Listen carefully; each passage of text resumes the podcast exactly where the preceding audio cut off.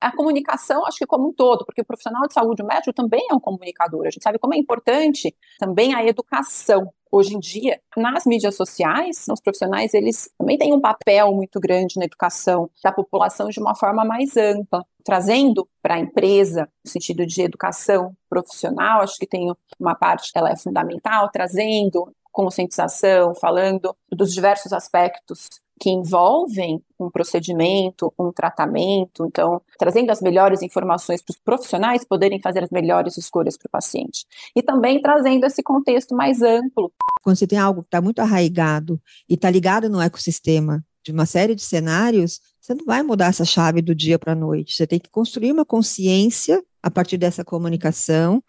Eu realmente acredito que uma campanha educacional de saúde, principalmente, para ela ser efetiva, a gente precisa ter essa conexão com a realidade.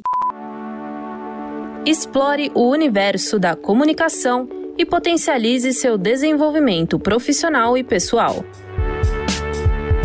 Começa agora, Barucast.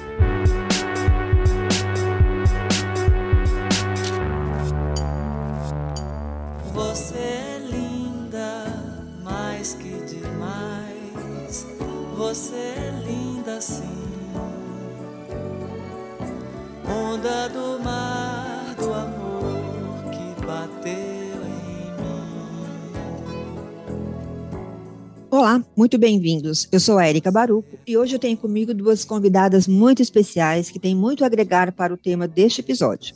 Eu estou falando da Gabriela Domingues, Relações Públicas pela Casper Libero, com mais de 18 anos de experiência em planejamento estratégico de comunicação, interna e externa, com foco no fortalecimento de reputação corporativa, engajamento de consumidores e stakeholders, e da Camila Caserta, médica graduada pela Unifesp, dermatologista credenciada pela Sociedade Brasileira de Dermatologia, com mais de 12 anos de atuação em dermatologia clínica, cosmiátrica e cirúrgica. A Camila atualmente ocupa a diretoria médica da Allergan Aesthetics Brasil. Bem-vindas, Gabi e Camila. Um prazer, Érica, falar com você. Vai ter um monte de coisa aqui bastante produtivas hoje para compartilhar com toda, toda a audiência. Obrigada, Érica, pelo convite. É um prazer estar aqui com você e com a Gabi para essa conversa, que eu sei que vai ser muito interessante. Também tenho certeza que vai ser, pelo que eu conheço da trajetória de vocês. Eu conheço a Gabriela há muitos anos e nós comungamos dos mesmos valores, temos os mesmos princípios no que tange ao exercício da comunicação corporativa. Tanto que a pauta deste programa nasceu de uma troca nossa, a partir de uma pílula que eu soltei lá nos meus dicas matinais de comunicação, que eu tenho no Instagram, e que ela prontamente reagiu em concordância com o tema e sugeriu que a gente fizesse um barucast a respeito. O tema em questão é sobre o uso da comunicação como ferramenta de transformação, ou de educação, ou das duas coisas ao mesmo tempo. E o que eu trouxe ali no Dicas foi a seguinte mensagem: campanhas que pretendem ser educativas, transformadoras, que mudem hábitos ou culturas no coletivo, precisam tocar na dor e na necessidade do protagonismo do indivíduo. E aí eu complementei que, né, que aquilo que nos fere, que nos afeta pessoalmente, nos desperta diretamente. E com base nisso, eu já jogo aqui a primeira bola para você, Gabriela. Conta para gente, no seu entender, o que isso representa.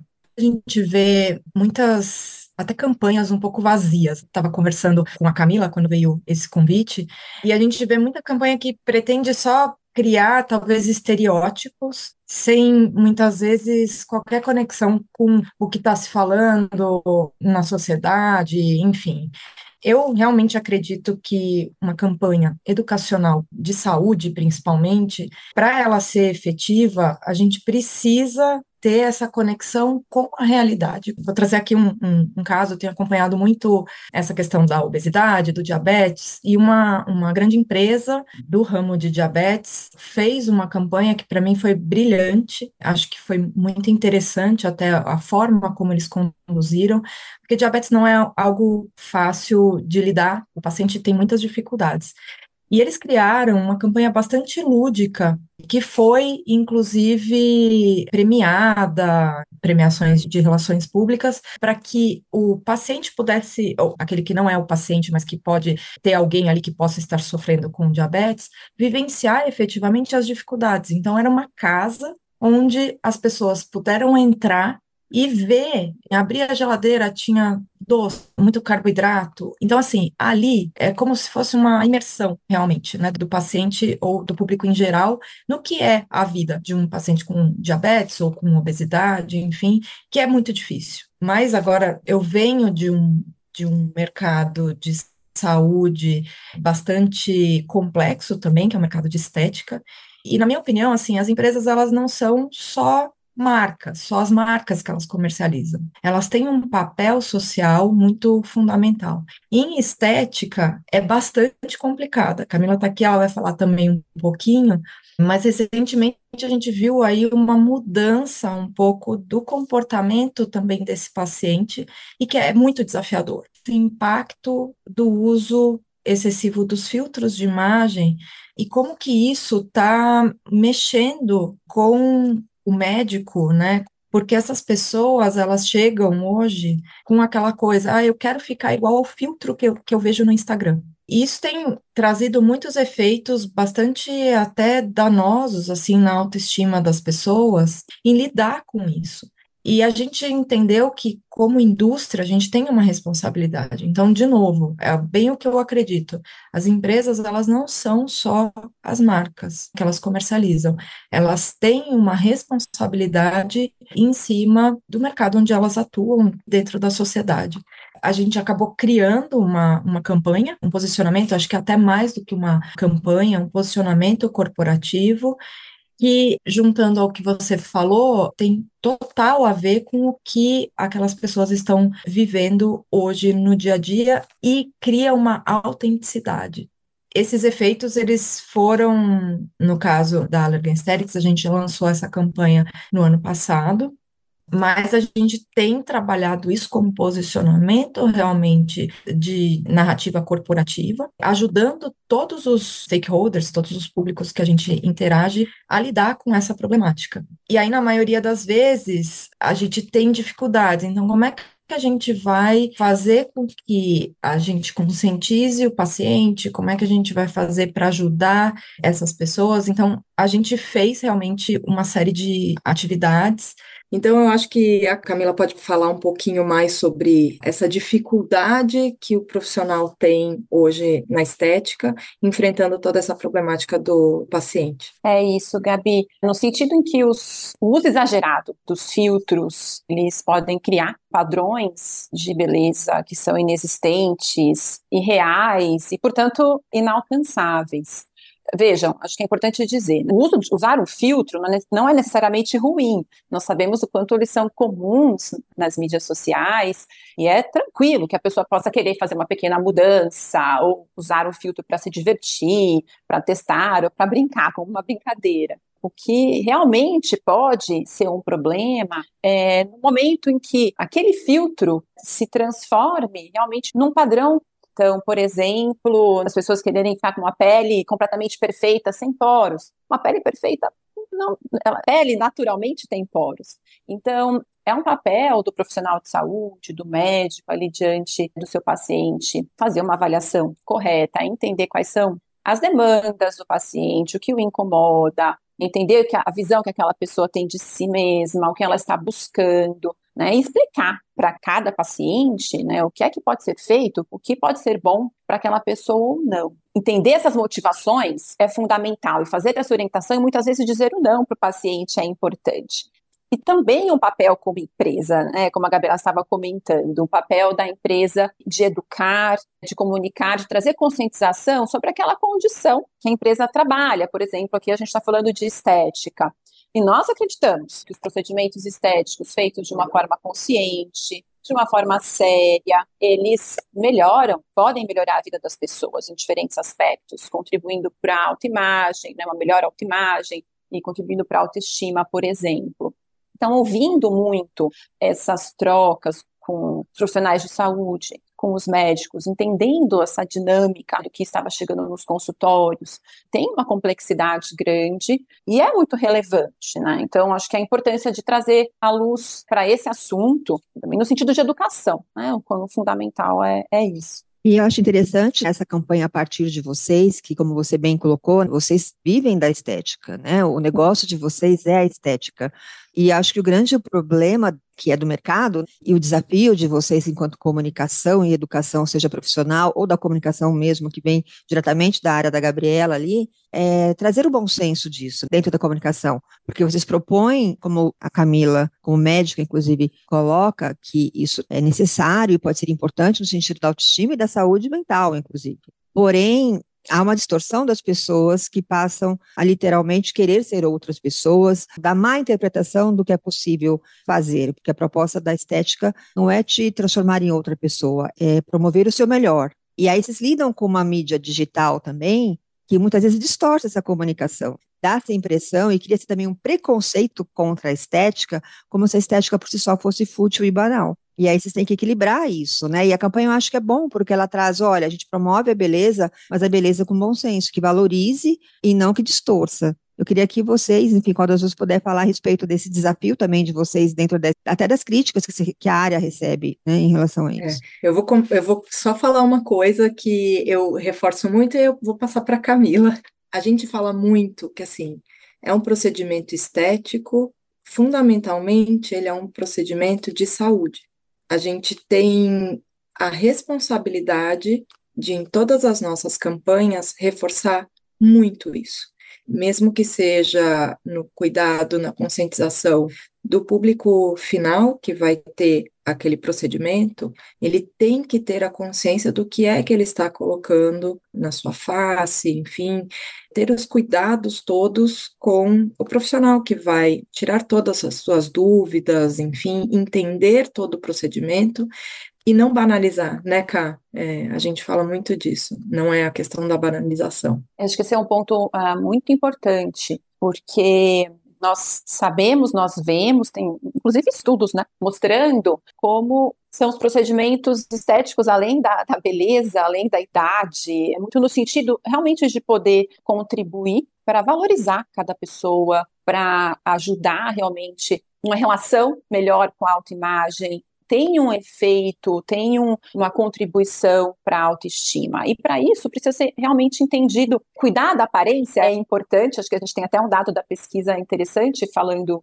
falando isso, é um dos aspectos que as pessoas consideram, até vou trazer esse, esse dado já, 89% dos entrevistados entenderam o cuidado com a aparência como um aspecto importante para o bem-estar apenas depois de alimentação, né, dieta, e prática de atividade física nos esportes. Então, aqui ressaltando mesmo como isso faz parte, para mim é muito marcante, como um cuidado de saúde. Né? Então, acho que a importância de trazer essa questão realmente além, não é uma questão de futilidade, da responsabilidade, do cuidado que você tem, eh, de, que precisa, do cuidado necessário envolvido nos procedimentos estéticos, e também muito no sentido de é bom o cuidado com a aparência, e isso pode trazer realmente algo muito positivo para as pessoas. A questão é quando aquilo vai para o lado da dor, do sofrimento, do, do negativo, do, de uma busca por algo inatingível, irreal, gerando sofrimento, que é bem ao contrário do que é a proposta, né? Então aí é o sinal realmente de alerta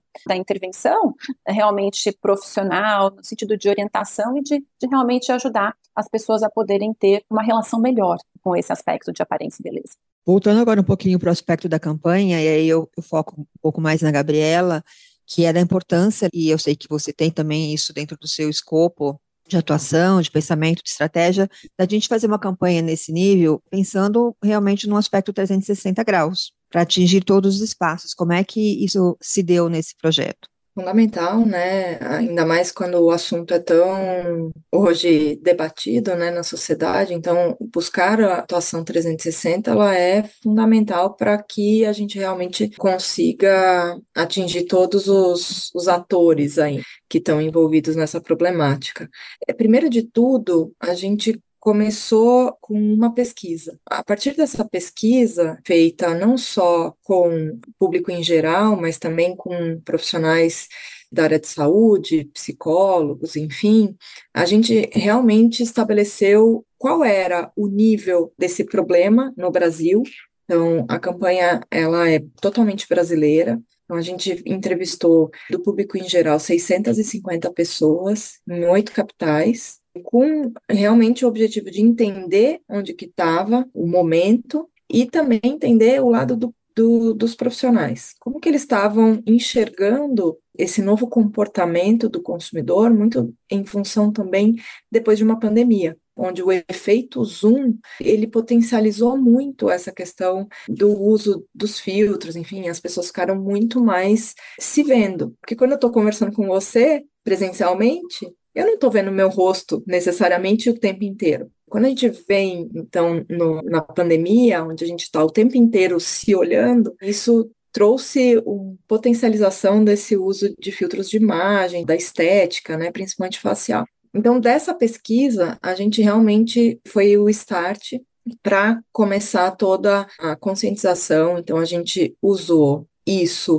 com os profissionais de saúde, com os pacientes, então a gente fez realmente muito conteúdo e a gente continua batendo muito nisso em conteúdos de social media. A gente teve uma conversa bastante profunda com os jornalistas para falar um pouquinho dessa problemática e com os influenciadores digitais. Então, a gente conseguiu permear em diversas ações, realmente sensibilizar sobre esse problema, e a gente entende que é necessária a continuidade de martelar todos esses dados, enfim, né, da pesquisa, e também que tange ali a, a, ponta final, né, dos profissionais de saúde, como é que a gente pode também ajudá-los a trabalhar melhor na consulta? Porque é uma dificuldade. O nosso papel também é, na educação médica, ajudá-los a entender esse novo comportamento do consumidor e como é que eles podem melhorar esse diálogo, essas conversas no consultório,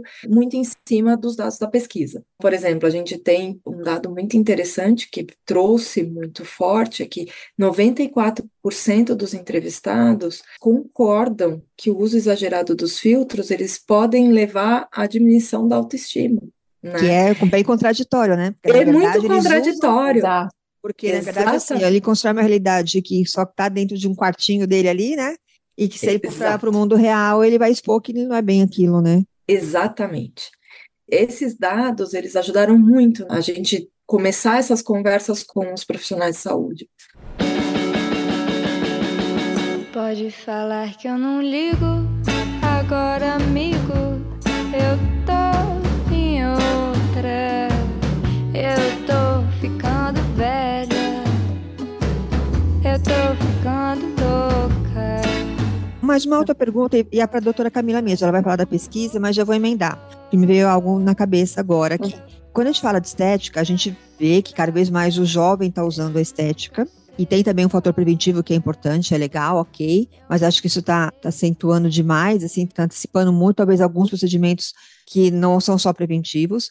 Mas eu vejo também um problema das pessoas se, se aceitarem e exagerarem no filtro a, pela uma cobrança muito grande em relação à perfeição da sociedade, em relação à estética, especialmente quando a gente fala de, do etarismo. Né? A gente tem sido muito a pauta sobre o etarismo, onde as pessoas. E aí é contraditório de novo, essa comunicação da população, e a gente vê muito pelas mídias sociais. As pessoas não aceitam que os outros envelheçam, e não aceitam que elas busquem se melhorar. Então, eu vejo um artista numa televisão cheio de rugas ou com cabelo branco, aceitando a sua identidade, a sua imagem. Nossa, essa pessoa está muito velha. E existe o envelhecer, existe o envelhecido. Eu penso aqui, talvez esse termo você possa ajudar tecnicamente a falar. O envelhecer é natural. E acho que é legal a gente tunar, né? Eu sempre brinco assim, né? Você tem uma casa, você tá com a parede descascando, você vai lá e você pinta.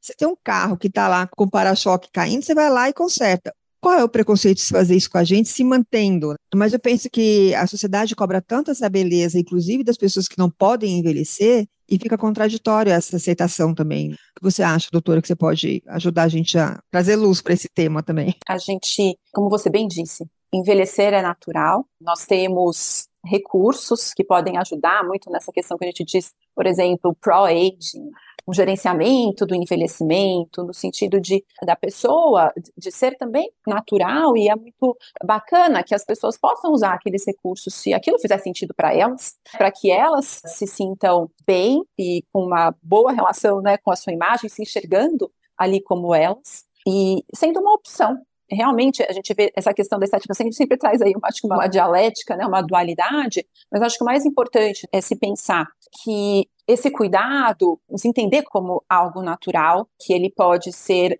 também respeitando, e ele deve ser assim, né? Respeitando muito a autenticidade de cada pessoa, a sua essência, essa comunicação de que o cuidado com a aparência, o uso desses procedimentos como uma ferramenta que existe e que é uma opção e que pode deixar as pessoas muito bem elas mesmas, com a sua beleza, realçando que cada pessoa tem de melhor, de autêntico, né? Todo mundo tem a sua marca pessoal, respeitando isso e valorizando. E trazendo, a gente sempre fala muito, né? Não existe um padrão único de beleza. A beleza, ela é diversa, a beleza, ela é, ela é fluida. E, ao mesmo tempo, a gente vê, por exemplo, essa problemática do uso, por exemplo, exagerado dos filtros, ou de buscar a perfeição nas mídias sociais, ou, ou enfim, nos diferentes cenários, também muito numa, numa, antítese dessa diversidade, digamos assim. Que a gente queria constatar com essa pesquisa era a relação das pessoas com a sua imagem, o impacto dos filtros das redes sociais no bem-estar, na autoestima e na autoimagem das pessoas. A gente via aí uma relevância nesse assunto,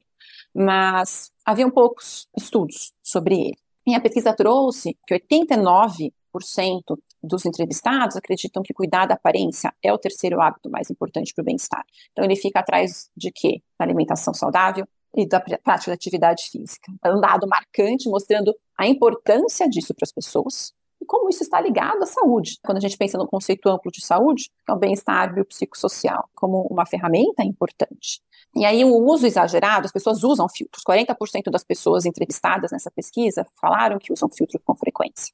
E isso é importante para os profissionais de saúde também de atuarem de uma forma mais assertiva e quando a maior parte das pessoas concorda que esses filtros podem impactar negativamente a vida das pessoas. Então o problema é realmente de criar uma imagem no ambiente algo que é um padrão que não existe, um padrão irreal, e a pessoa tem uma busca inalcançável por algo que realmente não existe. A diferença também, acho que referências de beleza sempre existiram, né, nas revistas, na televisão, top models, né, então acho que celebridades, acho que isso sempre aconteceu.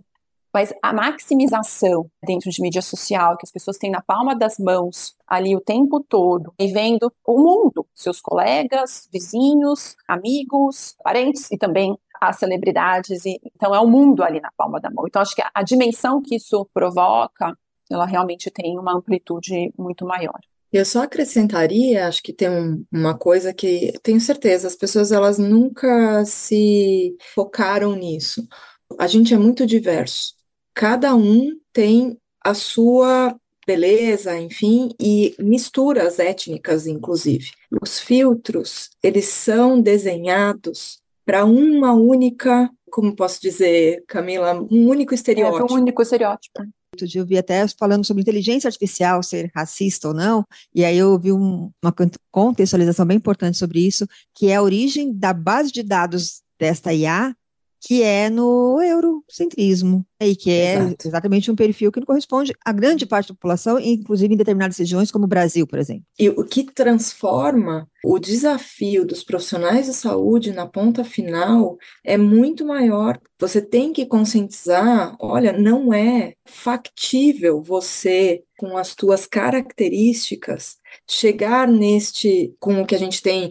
A medicina evoluiu muito em estética, então, meu Deus. Então, hoje procedimentos que antes a gente fazia só no centro cirúrgico, não, eles são feitos dentro de um consultório, enfim, com toda a, a segurança, tal, mas é muito mais fácil.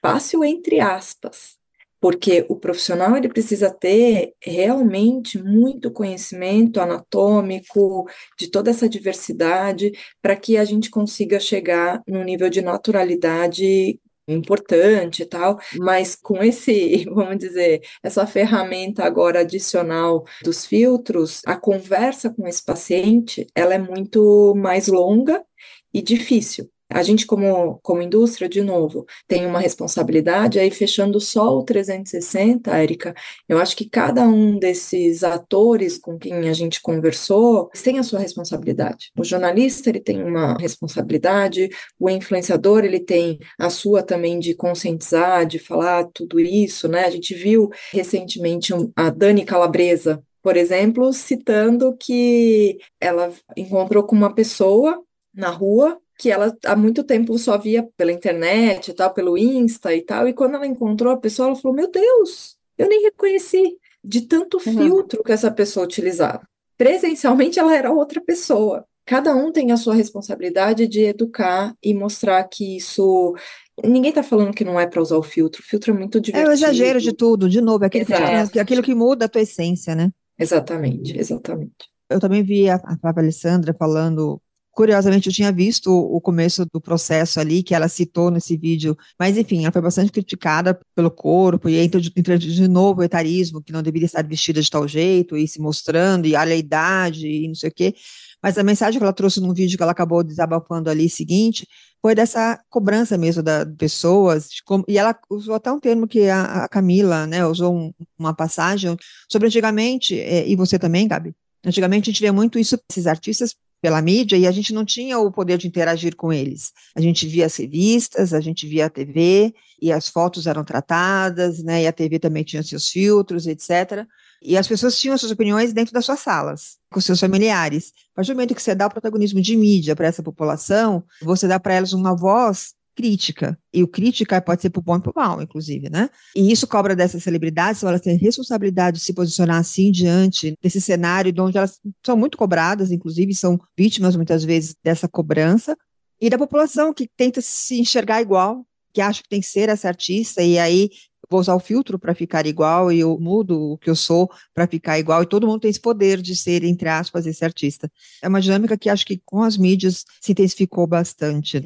E aí eu já trago até para vocês e, e talvez até para a doutora aqui alguns direcionamentos né, dentro da missão de vocês de comunicação em relação a, a esses públicos que vocês trabalham, e que não é só de novo a mídia, porque daí tipo, vamos falar um pouquinho então dos médicos, né, da responsabilidade dos médicos, e como trabalhar essa comunicação médica para tentar trazer um bom senso dentro dessa prática, porque a gente entende que também dentro do consultório existe um negócio, eles vivem da indústria cosmética, do procedimento, mas a responsabilidade deles e, e, a segurança deles também, e o compromisso com o paciente, e a comunicação entra aí também. Como trazer esse paciente para um centro? O profissional de saúde está ali, né, o médico está ali diante do seu paciente, e ali um objetivo também de trazer o melhor para aquela pessoa, e eu acho que é muito importante nesse âmbito ouvir, ele ter empatia, acho que faz parte do processo, ouvir, entender quem é aquela pessoa, quais são suas motivações, o que, o que a incomoda, o que, o, que, o que ela busca,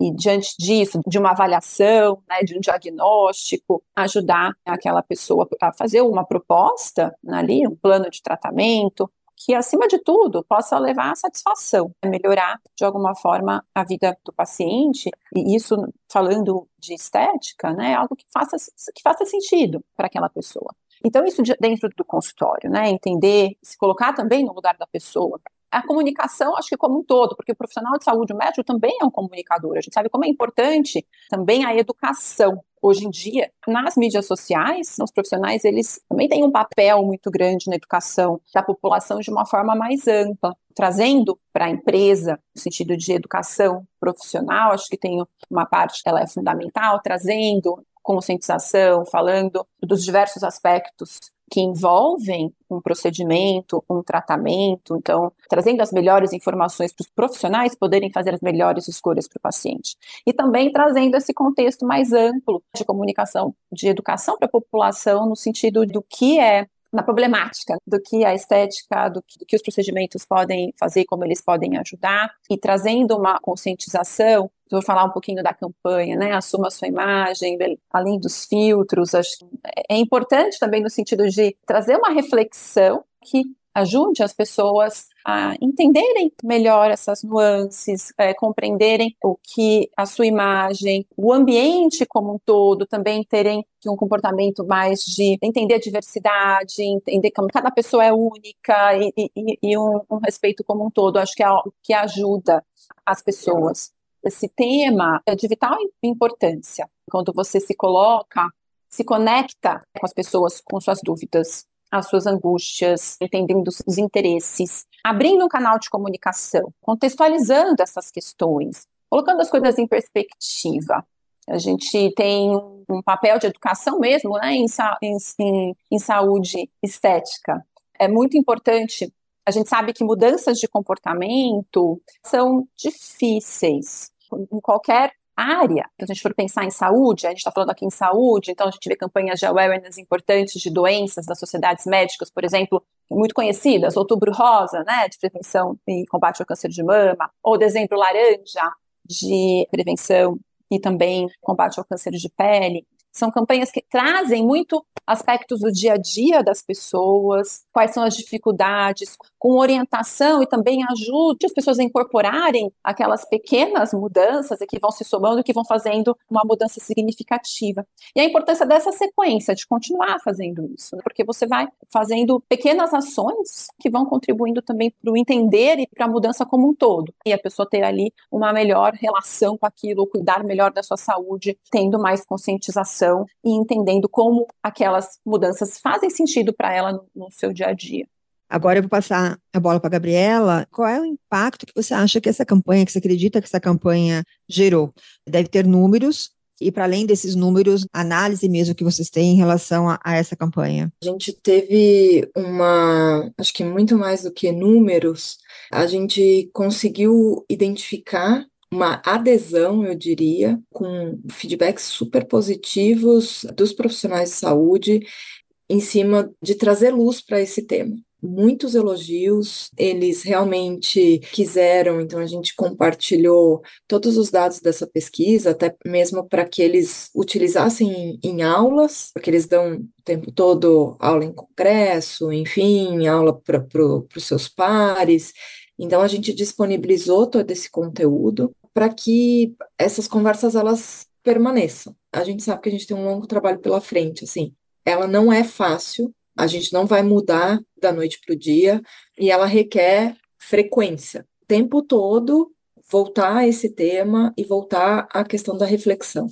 Mas tem uma mudança que eu percebi, assim, logo no início a gente fez conversas com a área de educação médica para apresentar realmente tudo que a gente tinha recebido nessa pesquisa. Então, reuniões internas com os times de marketing, de educação médica, com todo o time da Camila de dentro de Medical Affairs, para a gente realmente entender não é só o posicionamento falando para externamente. A gente tem também que mudar até os conceitos internos. Então, campanhas de marketing que visam trazer a beleza natural. Então, assim, ter esse cuidado todas as campanhas de marketing de produtos, como é que a gente vai fazer com que o time de educação médica leve essa informação e ajude os profissionais a lidarem com isso. Então, como é que a gente envolve todo mundo nessa jornada? E a mudança de comportamento ela é lenta.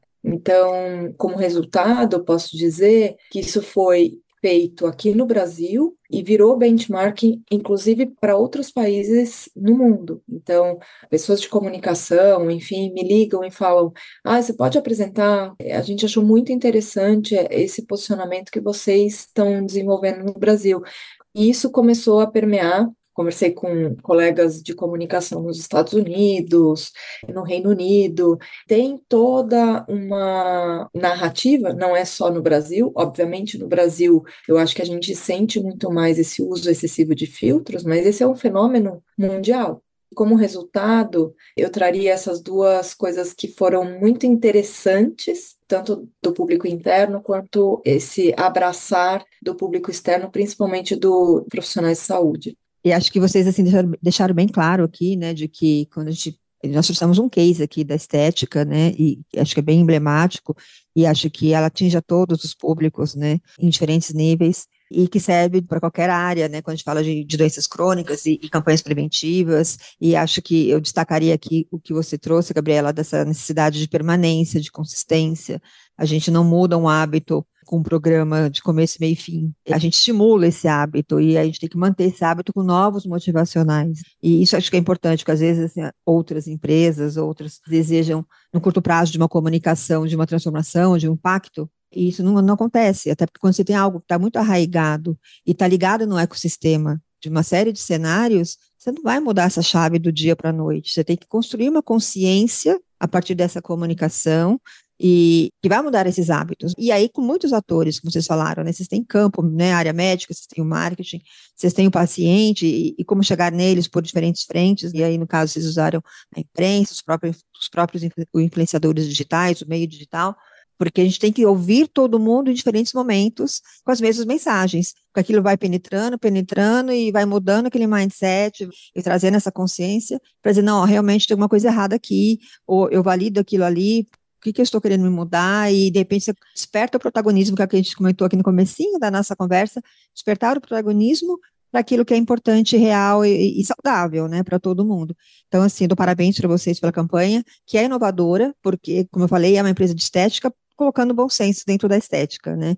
E isso mostra responsabilidade da empresa, que eu acho bem importante, e o compromisso dela com o que ela entrega de, e sem comprometer negócios, porque é só vender o certo, né, vender o correto, o necessário. Então, dou parabéns e deixo já aqui um espaço para as duas, começando pela Camila, deixar essa mensagem para quem nos ouve em relação a todos esses aspectos aqui, talvez um resumo do que a gente falou aqui para todo mundo que nos ouve, no, tanto no sentido profissional, né, provedores de comunicação, como de empresas e como população, porque a gente tem um público bem grande aqui nesse que, que, que, acaba, na verdade, englobando todos esses perfis, né? Eu, como comunicadora, sou mulher, eu me preocupo com a minha estética e eu atendo empresas, e eu como empresária também, e assim por diante, né? Então, acho que a gente atinge de novo todo mundo com a mesma mensagem. Para mim, a importância da campanha e a importância dessa conversa, né? Da gente ter é, canais realmente de, de conscientização, de conversas e de trocas. E, e o que tem uh, em essência, é a questão de cada pessoa, ela é única, cada pessoa é ela, ela tem a sua essência, trazendo isso de uma forma, ressaltando isso, né, que as pessoas se entenderem, se gostarem e buscarem né, serem as suas melhores versões, ou estarem da, da forma como elas mais, mais gostariam, se sentem bem e felizes com isso. Então, usando recursos para que elas reforcem sua confiança, a sua autoestima e que se apresentem de uma forma que isso as, é, ajudem a se apresentar na, nas suas diferentes esferas aí de vida, se sentindo bem, na verdade. E acho que a mensagem principal é que não existe um padrão único, não deve existir uma busca incansável por perfeição. Então, acho que essa comunicação, muito no sentido de ajudar né, realmente as pessoas a se sentirem bem consigo mesmas. Acho que é isso mesmo, assim, eu fecharia, Érica, dizendo que vou voltar a uma frase que eu falei no início. As empresas, elas não são só as marcas que elas comercializam, elas têm um papel fundamental na criação também de conceitos. Elas são o que elas representam, o que elas defendem e como elas se posicionam.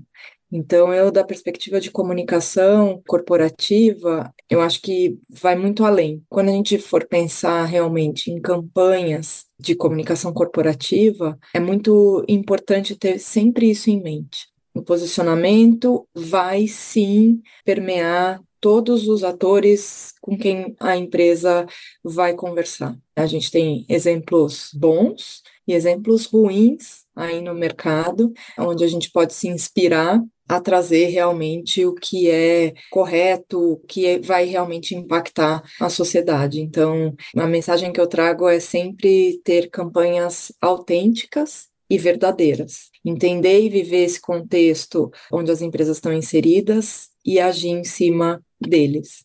Eu, na Allergan Aesthetics, tenho muito orgulho de dizer que assim, a gente está no mercado de estética mas a gente trabalha com muita responsabilidade acima de tudo. Então, essa é a mensagem fundamental: trabalhar as mensagens de forma responsável.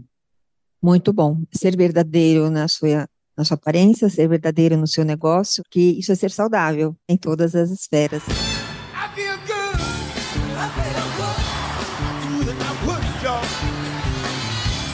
I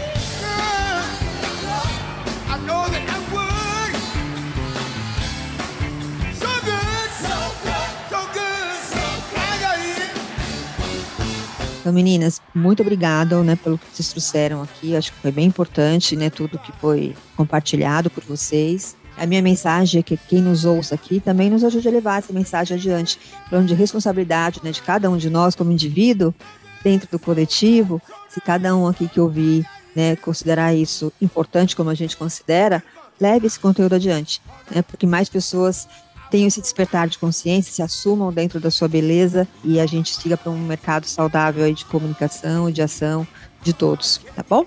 Obrigada, viu? E até o próximo Barcast.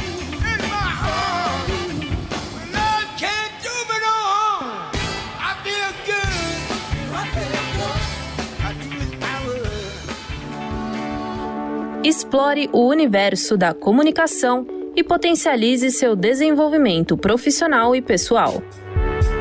Barucast.